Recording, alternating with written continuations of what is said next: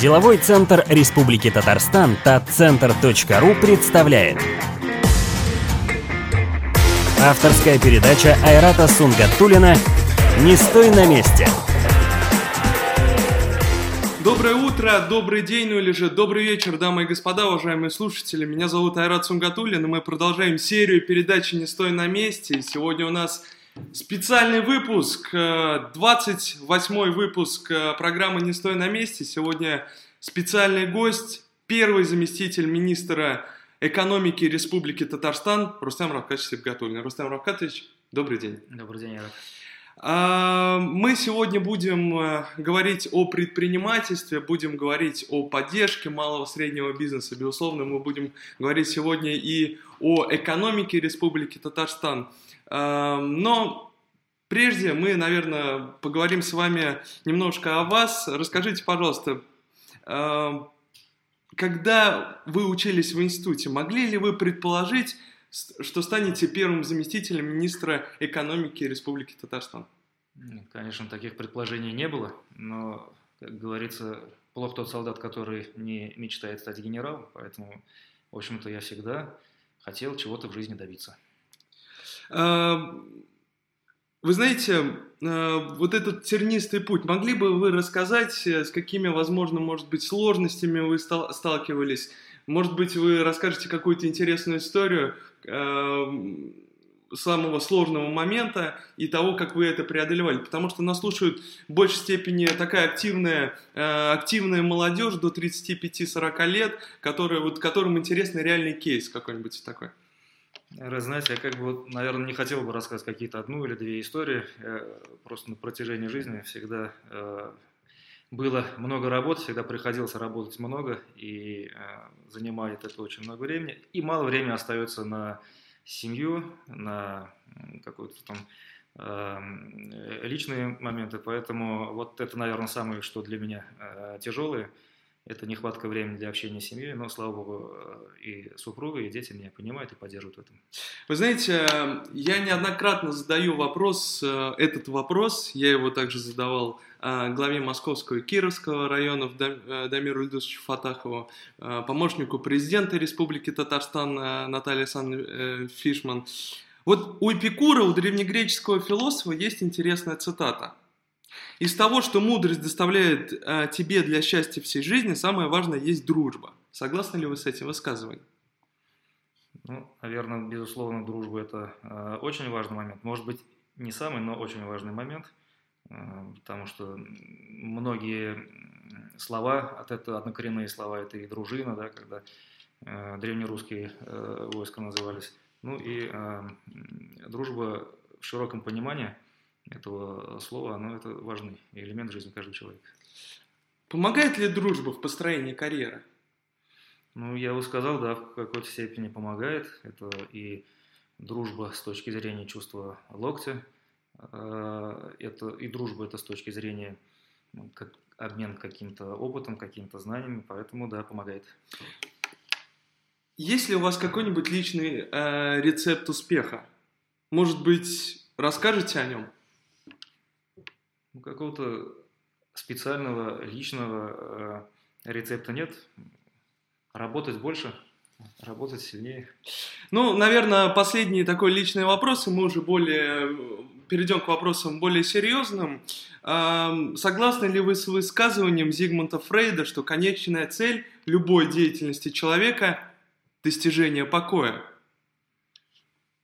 Достижение покоя, наверное, я бы по-другому сказал, достижение гармонии э, в отношении, потому что как-то покой это а что после покоя, вот непонятно. А с гармонией мне больше слов нравится. Вот вы еще сказали очень интересную фразу, что плох, ну, фактически, плох тот э, генерал, который не хочет стать, э, плох тот солдат, который не хочет стать генералом. Какова ваша основная цель в жизни?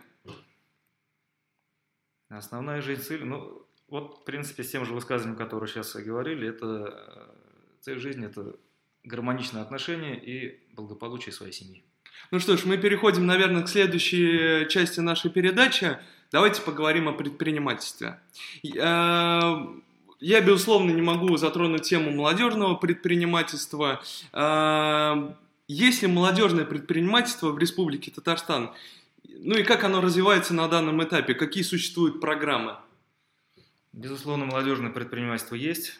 Тут можно и порассуждать. Э, если мы вот молодежный маленько перевернем слово молодой предприниматель, то можно э, задать самому себе вопрос, молодой предприниматель это обязательно тот, кто по возрасту молодой, или молодой предприниматель это тот предприниматель, который начал недавно заниматься своим делом, своим бизнесом. Ну, например, например военнослужащий армии, который уволился в запас, и вот он занялся бизнесом. Но, наверное, вы все-таки спрашиваете о возрастном критерии, да, молодежный предприниматель. Эм, конечно, есть, э, и это не мерится какими цифрами, статистика такую, такие цифры не выдает, поэтому цифры не смогу привести. Есть мероприятия, которые направлены на э, поддержку и развитие э, молодежного предпринимательства.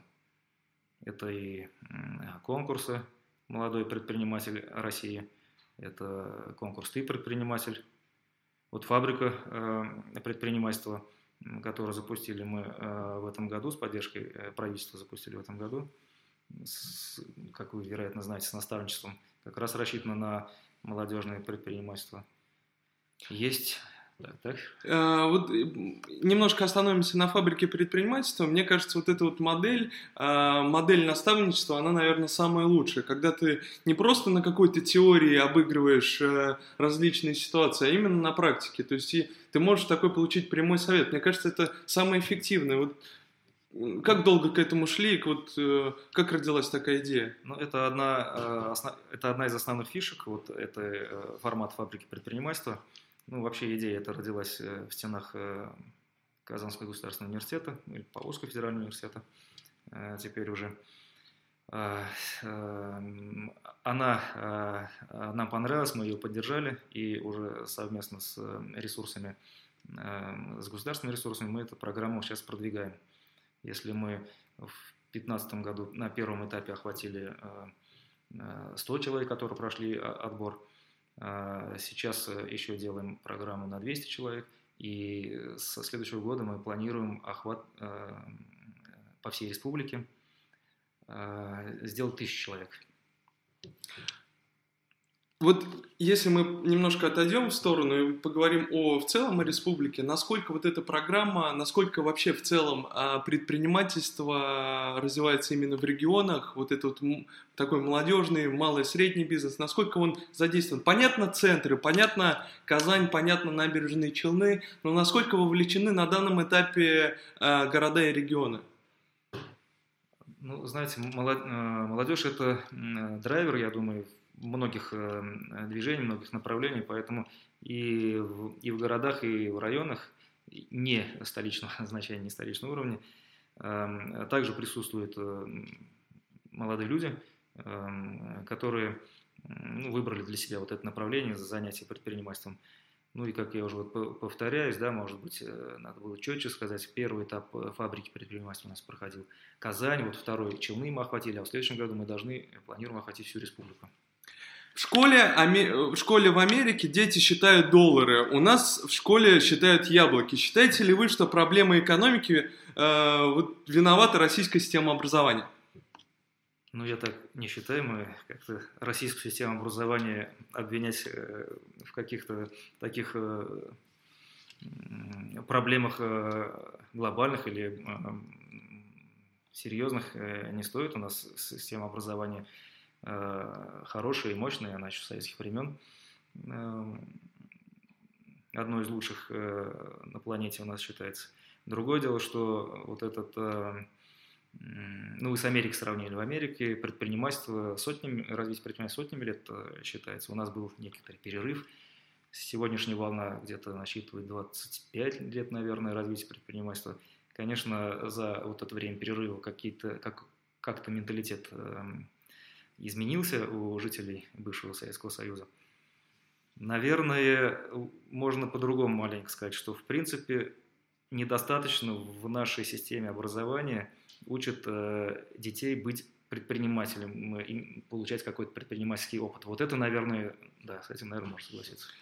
А, вернемся к высказываниям Зигмунда Фрейда. Ничто не обходится в жизни так дорого, как болезнь и глупость. У меня вопрос. Как дорого обходятся ошибки Министерства экономики при выдаче грантов не тем предпринимателям, которые не смогли запустить проект. Я думаю, что такие люди есть. Может быть, я ошибаюсь. И есть ли такие проекты вообще, которые получили деньги, но не смогли ничего сделать? Ну, знаете, выдача грантов – это дело действительно такое скрупулезное, щепетильное.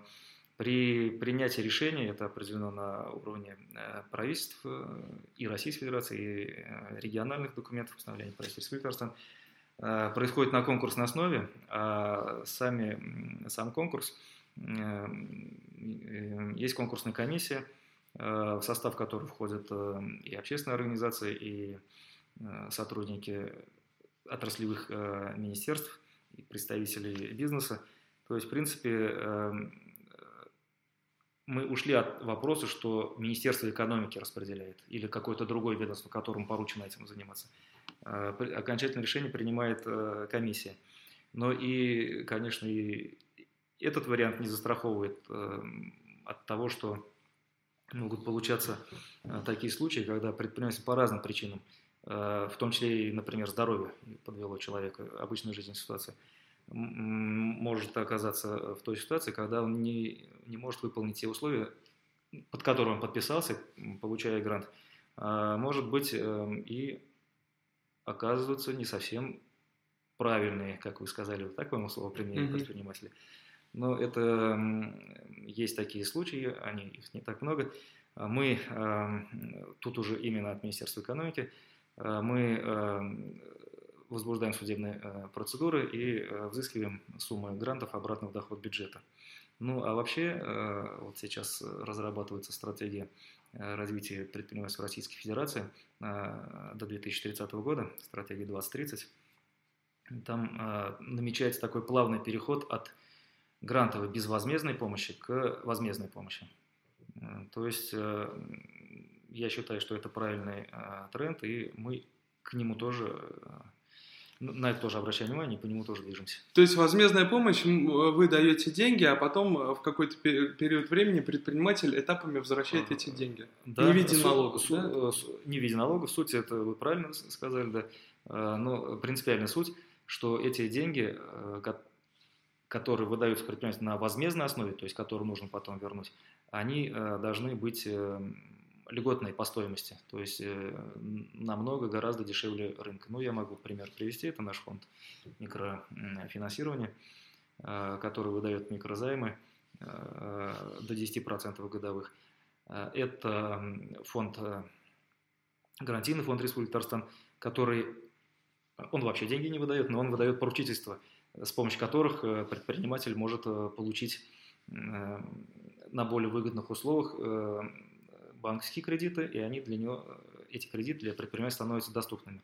Ну и сейчас э, активно э, обсуждается тема на федеральном уровне, и Республика Татарстан, как обычно, является активным участником этих, этих процессов, о создании сети региональных лизинговых компаний, которые будут опять-таки на льготных условиях, ну мы считаем, что это должно быть не дороже 8% годовых, эм, предлагать лизинговые механизмы для получения предпринимателям высокотехнологичного оборудования, с помощью которого они смогут выполнять заказы крупных э, потребителей. Сколько сейчас предприниматели получают вот, э, вот эти а, некие субсидии? Сколько примерно ну, в таком процентном соотношении по, может быть, есть какая-то статистика, может быть, по вашему ощущению? Вот если взять полностью всех предпринимателей Республики Татарстан, сколько из них в процентном соотношении доходит вот эта вот поддержка?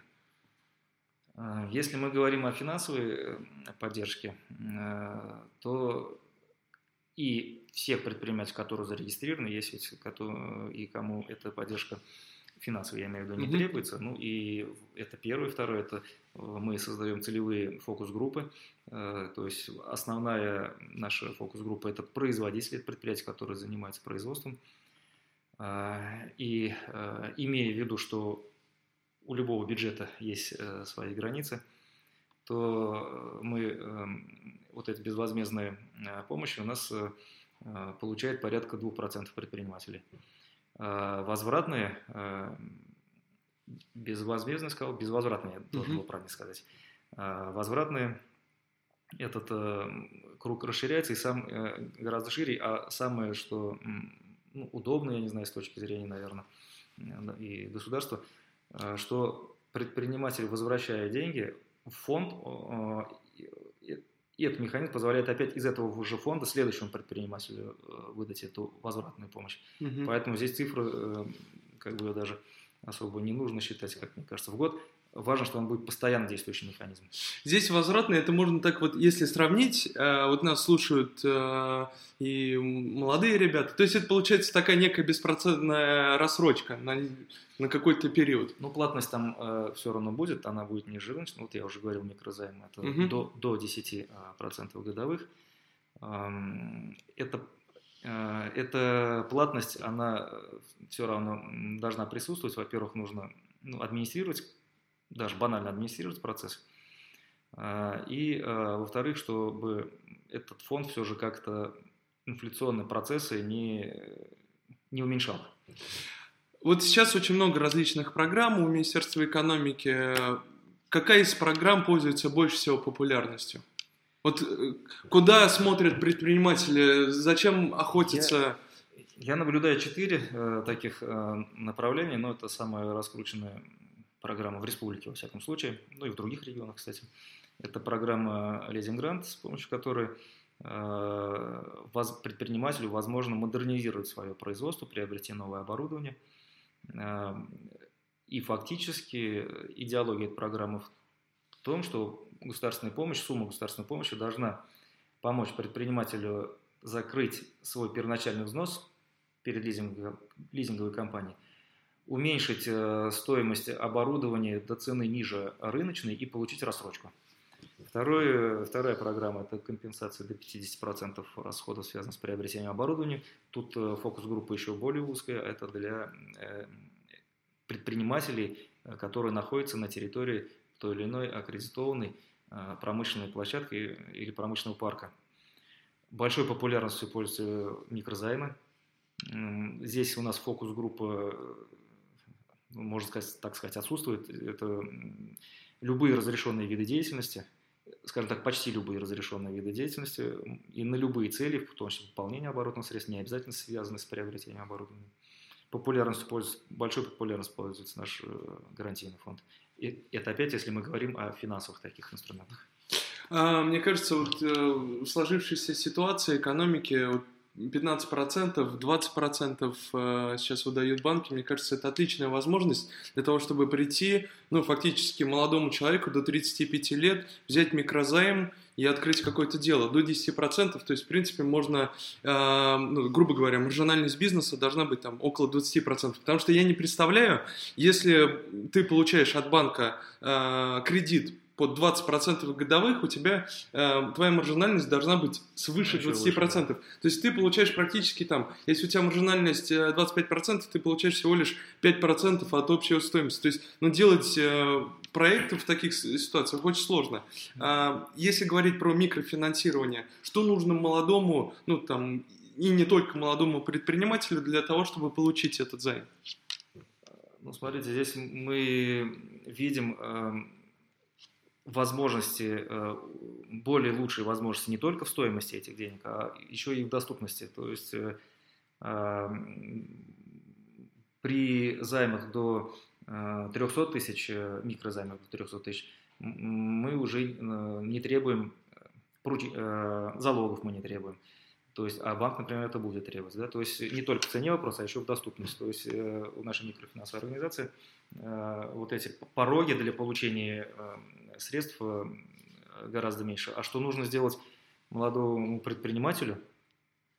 Это как минимум э, снять телефон, набрать э, трубку телефона, набрать номер, или доехать до нас, это Московская 55, на пятом этаже, номер кабинета, я сейчас 500 какой-то, на пятом этаже, прийти, оставить заявку. Или, или, или зайти на сайт Министерства экономики, там ну, тоже, я так понимаю, ну, вся есть информация. Естественно, да. да.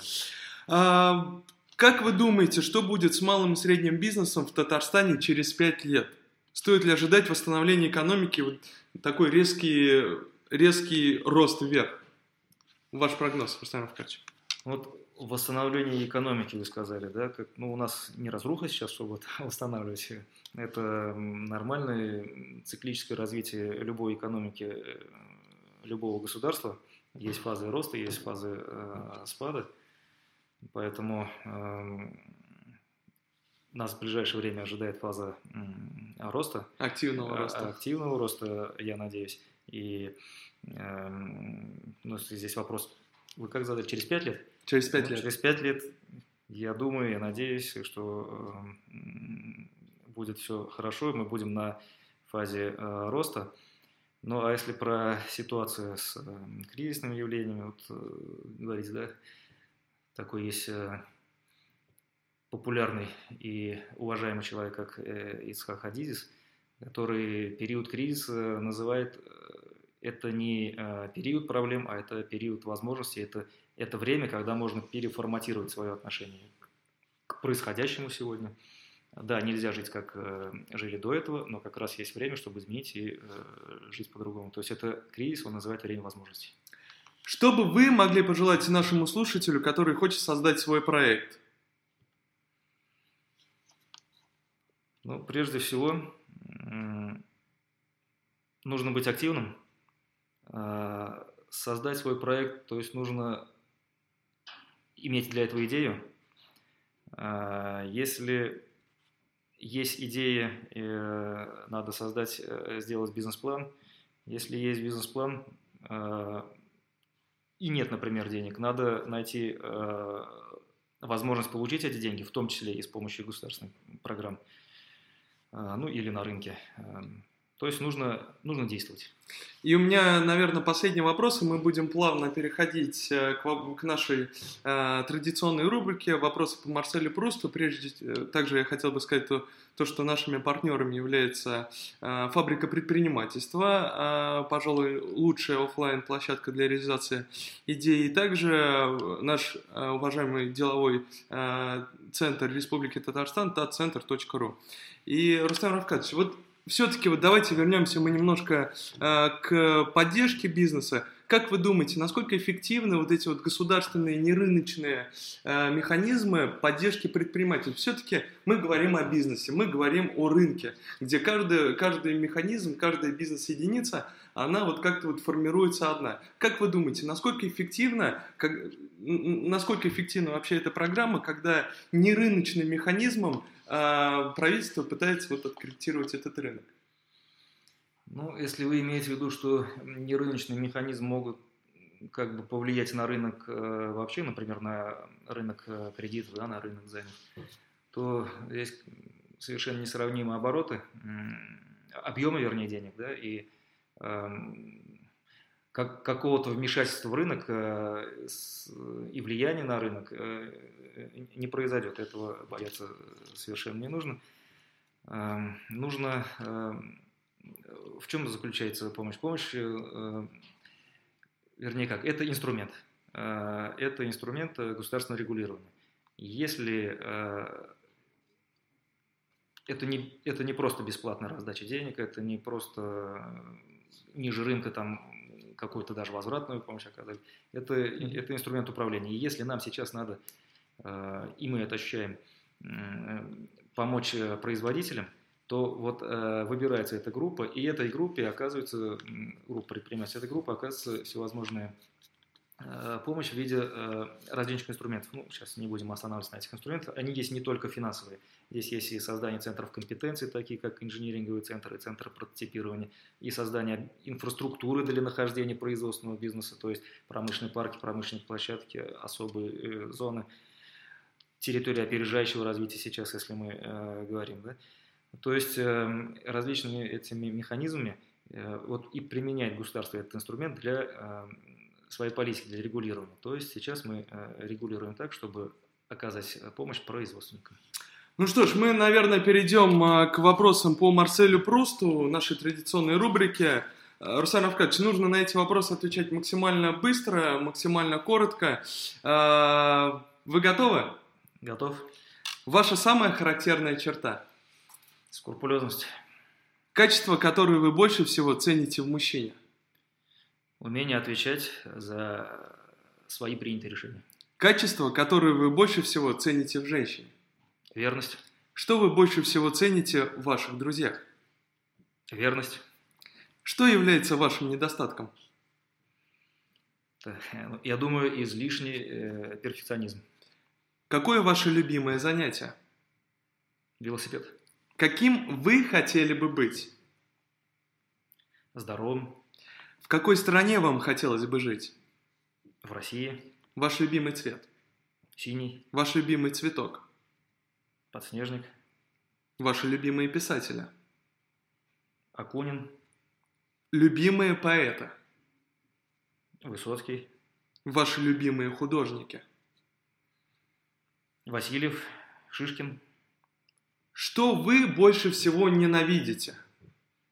Подлость. Реформа, которую вы цените особо высоко. Я думаю, Петровские реформы.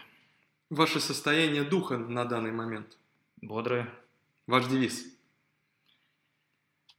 Не надо искать причины, если не хочешь сделать. Надо искать возможности, если хочешь сделать. Дорогие друзья, уважаемые слушатели, сегодня у нас был специальный гость, специальный выпуск. Сегодня в гостях у нас был первый э, заместитель министра экономики Республики Татарстан Рустем Равкадович Сибгатуллин. Рустем Равкадович, спасибо вам большое за интервью.